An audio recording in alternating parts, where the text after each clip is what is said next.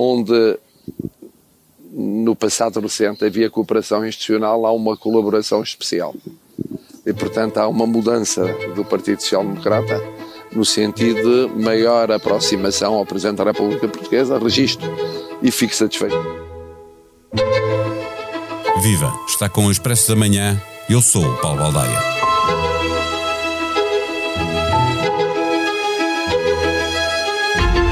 A existência de uma maioria absoluta de um só partido retira espaço político ao presidente, por contraponto a um governo minoritário ou com uma maioria de coligação que precisa da magistratura de influência do chefe de Estado para governar. Encontrar esse espaço sem passar por líder da oposição, como aconteceu com Soares na segunda maioria de Cavaco, com as presidências abertas ou o Congresso Portugal Futuro, exige cautelas. Cavaco, como presidente, teve que lidar com a maioria de Sócrates no primeiro mandato de ambos e o conflito político entre os dois palácios bateu forte, já o governo socialista era minoritário. Estará Marcelo à procura do seu próprio registro para lidar com a maioria absoluta de Costa? É uma questão de tempo ou de oportunidade. Trocar Rio por Montenegro como a oposição mais assertiva ajuda Marcelo, fragilizando o governo de Costa ou obrigando Costa a governar melhor. E a agenda da oposição pode ajudar ou jogar com o presidente? Para já, o não de Montenegro à regionalização parece um presente do líder do PSD para marcar o início de uma colaboração especial que deixa Marcelo satisfeito. Neste episódio, conversamos com a jornalista Ângela Silva. O Expresso de Manhã tem o patrocínio do BPI. O investimento da sua empresa pode mudar o planeta. Conheça as soluções de financiamento BPI para apoiar a transição da sua empresa para um futuro mais sustentável. Banco BPI SA, registado junto do Banco de Portugal sob o número 10.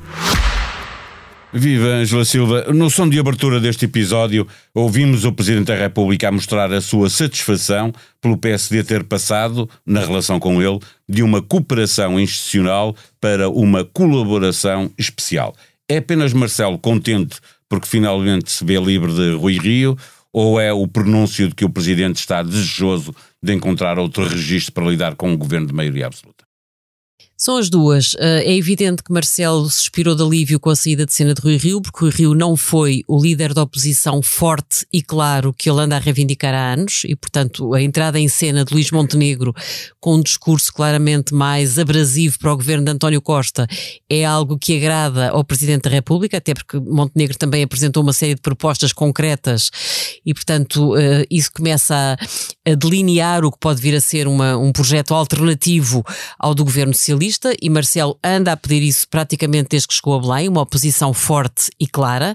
E por outro lado, acho que isso, ele entusiasmou-se. Eu acho que Marcelo, de certa forma, parecia estar tão órfão quanto está alguma direita. Há uma direita que tem dito sempre que está órfã porque falta-lhe um líder da oposição, alguém que lidera o PST, capaz de agregar a oposição ao governo. E Marcelo, de certa forma, deixou de transparecer que ele desta vez identificou-se com a sua família política. Portanto, é como se ele tivesse ficado entusiasmado com a ideia Gostou do que ouviu no Congresso. algo de novo. E gostou do que ouviu do Congresso. E já lá vamos a uma das decisões, mas antes que eu te perguntar, ainda vamos longe do fim da história. É uma frase de Marcelo Rebelo de Souza na manchete sim. que escreveste no Expresso uhum. há, há 10 dias, duas edições para trás. Eh, Marcelo sabe que as coisas acabarão por mudar, mas sente que é muito cedo para descolar do governo e, e, e sabe que isso vai ter que acontecer, mas uh, prefere esperar? Prefere esperar por duas razões. Eu acho que o presidente percebe que tem que dar tempo e espaço ao novo líder do PST, porque se for ele neste momento a guinar e a assumir uma posição de maior oposição ao governo, a António Costa, isso também um, tapava o caminho a Luís Montenegro, portanto ele quer sobretudo dar tempo e espaço ao PST. E por outro lado, acho que ele também percebe que há, há um tempo de desgaste do governo que ainda não chegou, quer dizer, o governo pode já estar desgastado. António Costa leva já quase sete anos, não é? Mas a maioria absoluta tomou posse há três meses e, portanto, não é, não é normal que o presidente Presidente da República começa a partida a assumir uma posição de oposição ao governo que nunca assumiu até aqui. Não assumiu durante a geringonça, não assumiu durante o governo minoritário, portanto não é agora, no arranque de uma maioria absoluta, que ele vai ser mais feroz do que foi nos dois anteriores governos de António Costa. Portanto, ele percebe que ele próprio, mesmo que queira mudar um bocado o registro, e eu acho que ele nunca mudará radicalmente, mas mesmo que queira mudar um bocado o registro, ser mais exigente, estar mais em cima, ser mais crítico, é cedo para o fazer. Olhando para esta colaboração especial, o Presidente também anunciou com uma clara satisfação, eh, e vou passar a citá-lo, tem de se apostar mais na descentralização, uma vez que é muito difícil com o principal líder da oposição opor-se à regionalização, haver no futuro próximo eh, regionalização. Montenegro começa a liderança fazendo, eh, pergunto, dois favores ao Presidente. Por um lado, arruma a regionalização, que o Presidente não gosta, por outro, mostra à Costa que há matérias que, mesmo se houver uma oposição entre o Presidente, a oposição e o Presidente, a, a maioria pode, a maioria absoluta pode valer menos do que se julga. Uhum. Sim, sem dúvida fez um favor na questão da regionalização. Marcelo é anti-regionalista, quando era líder do PSD foi ele que exigiu um referendo e conseguiu que o Partido Socialista perdesse esse referendo, para além de lhe ter dado uma vitória política enquanto líder do PSD, travou a regionalização e ele não é regionalista. Ele foi, apesar de tudo, moderando a sua posição, porque foi-se preparando para a eventualidade de ter que acabar com uma regionalização andar para a frente. António Costa quer essa regionalização, comprometeu-se com o referendo em 2024 e se houvesse da parte do PSD disponibilidade para se juntar uh, ao PS, o Presidente, apesar de tudo, foi moderando posições, preparando-se para o que desse e viesse. Mas eu acho que agora foi um suspiro de alívio, porque ele não quer a regionalização e o não do PSD ao referendo, uh, a partida inviabiliza que, que a regionalização possa avançar. E, portanto, aí a exigência e é posta... também uma derrota para António Costa, que também dá jeito a, a toda a gente que não seja que não seja regionalista, é? exatamente. E... Repara, o não à regionalização tem, tem pesos pesados. Cavaco é contra a regionalização, Pedro Passos Coelho é contra a regionalização, Marcelo é contra a regionalização e, portanto, se houvesse um referendo, ia seguramente haver uma guerra poderosa entre o sim e o não e com fortes probabilidades do não voltar a ganhar. Agora, o, o não de Montenegro ao próprio referendo, de certa forma, arruma a questão e o Presidente foi muito rápido a dizer qual é a primeira conclusão. É que então o Governo tem que fazer mais e melhor no processo de descentralização do país, que claramente tem estado a correr mal, uh, com as autarquias a exigirem muito mais dinheiro e, portanto, aquilo que Marcelo vem dizer é então a descentralização tem que se fazer mais, mais rapidamente e melhor e isso significa uh, falar para o Ministro das Finanças e dizer que Fernando Medina vai ter que provavelmente alargar os cordões à Bolsa para que os autarcas amainem a guerra com que têm estado a fazer ao Governo nesta matéria. Angela, eu pedi agora a tua atenção para um excerto de uma entrevista de Paulo Rangel à TSF, feita no Congresso do Porto, em que o primeiro vice-presidente do PSD fala da necessidade de Marcelo eh, adaptar a sua magistratura ao facto de, de ter eh, pela frente uma eh, maioria absoluta de um só partido. Eu sempre fui um admirador do Dr. Márcio Soares como Presidente da República. O que vim do PSD, sabendo as tensões que havia com o professor Cavaco, pode parecer estranho. Mas porquê? Porque ele era muito exigente. E o governo do professor Cavaco Silva, que foi tão bom para o país, foi melhor do que seria se não tivesse um presidente que estava sempre, uh, no fundo, chamar a atenção. Não digo oposição, talvez numa fase final, depois, uhum. enfim, com aquele congresso e tal, já foi um bocadinho longe demais. Mas era muito duro e isso ajudou o governo do PSD. E, portanto, uma oposição bem feita, dura, é, ajuda o governo. Os governos governam melhor e as oposições oferecem melhores alternativas. Mas, mas posso entender nas tuas palavras que Marcelo Rebelo de Sousa não está a cumprir esse papel duro que Mário Soares... Eu não, não pode deduzir, mas eu acho que se Marcelo Rebelo de Sousa se inspirasse um pouco mais em Mário Soares, não perdia nada com isso, especialmente em a conjuntura de maioria absoluta, que é uma conjuntura nova para o Presidente Marcelo Rebelo de Sousa. Ele até agora trabalhou numa conjuntura totalmente diferente e num sistema semipresidencial como o nosso, ou com as características do nosso, porque há muitos muito diferentes, o francês é semipresidencial é totalmente diferente, mas Uh, o papel do Presidente muda muito consoante haja ou não haja maioria absoluta e ela seja de um só partido ou de uma coligação. Isso muda. Portanto, eu acho que o Presidente Marcelo Rebelo Sousa ainda estará eventualmente a adaptar-se a esta nova realidade. Mas eu acho que esse grau de exigência, e ele foi muito claro agora na questão do aeroporto, ao, ao confrontar o Primeiro-Ministro com as suas responsabilidades, é fundamental nesta altura. Ângela Silva, uh, tem razão, Paulo Rangel. Uh, Marcelo precisa de se inspirar uh, em Mário Soares para saber como lidar com uma maioria absoluta de um só partido. Marcelo, com uma maioria absoluta, precisa, julgo que tem a ganhar, julgo que a sua imagem ganhará com isso daqui até ao final do seu mandato, em ser mais exigente, em estar mais em cima do governo, mas acho que ele vai precisar de tempo para isso. Agora, nunca será um Mário Soares. Aliás, o próprio Marcelo, o que é que tem dito sobre a sua própria atuação? Já disse três coisas. Já disse que Mário Soares é único. É um caso único. Portanto, o que ele está a dizer é nunca serei igual a Mário Soares. Depois tem dito, eu sou assim e já não mudo.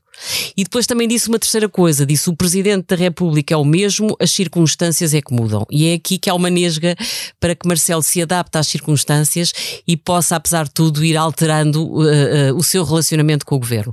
Agora, de uma coisa eu não tenho dúvida: é que há dois tipos de presidente. Há o presidente, quando não há oposição, substitui a oposição e toma ele a dianteira. Esse não é Marcelo Rebelo de Souza. Foi Mário Soares. Foi Mário Soares. Eu acho que Marcelo precisa de uma oposição que abra o caminho e acho que um PST mais exigente exigente trará, inevitavelmente com o tempo, o Presidente da República mais exigente. Marcelo precisa de um certo respaldo do maior partido da oposição para apresentar uma alternativa, um, criticar, desgastar o governo e o Presidente aí, perante dois projetos uh, diferentes e alternativos, terá mais espaço, com, com, o tipo de personalidade de Marcelo, para ele próprio exigir, provavelmente, uh, assumir provavelmente uma postura mais crítica, mais exigente e muitas vezes mais corrosiva com o próprio governo. Eh, se olharmos para trás, início da coabitação, quase 2017, aquela célebre uh, brincadeira de, de Marcelo em, em, Andorra, com os jornalistas dizendo que uh, às vezes virava à direita, mas a direita não estava atenta, estava distraída e não aproveitava. Sim, sim. Uh, pode ser essa adaptação, o Presidente começar a virar um bocadinho à,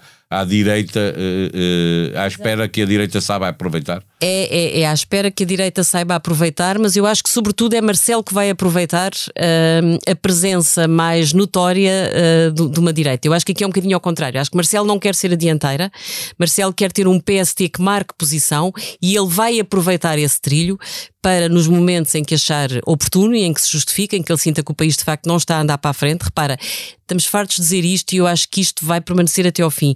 Interessa-lhe a ele que a década em que está em Belém fique associada a, a, algo de positivo e de estrutural no país.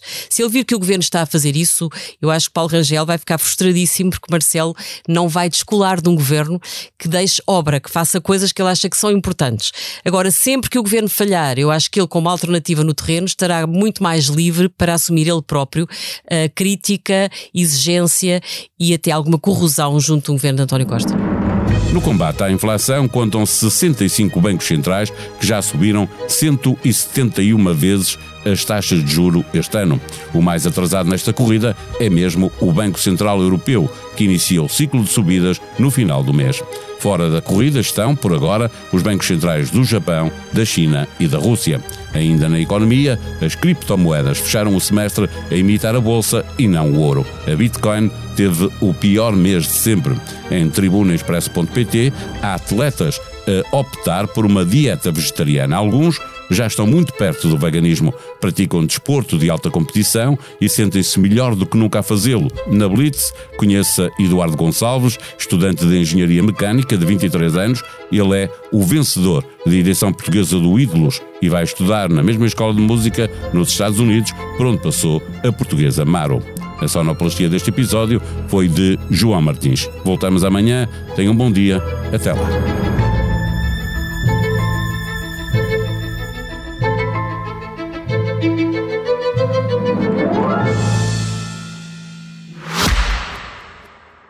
Expresso de Manhã tem o patrocínio do BPI. O investimento da sua empresa pode mudar o planeta. Conheça as soluções de financiamento BPI para apoiar a transição da sua empresa para um futuro mais sustentável. Banco BPI SA, registado junto do Banco de Portugal sob o número 10.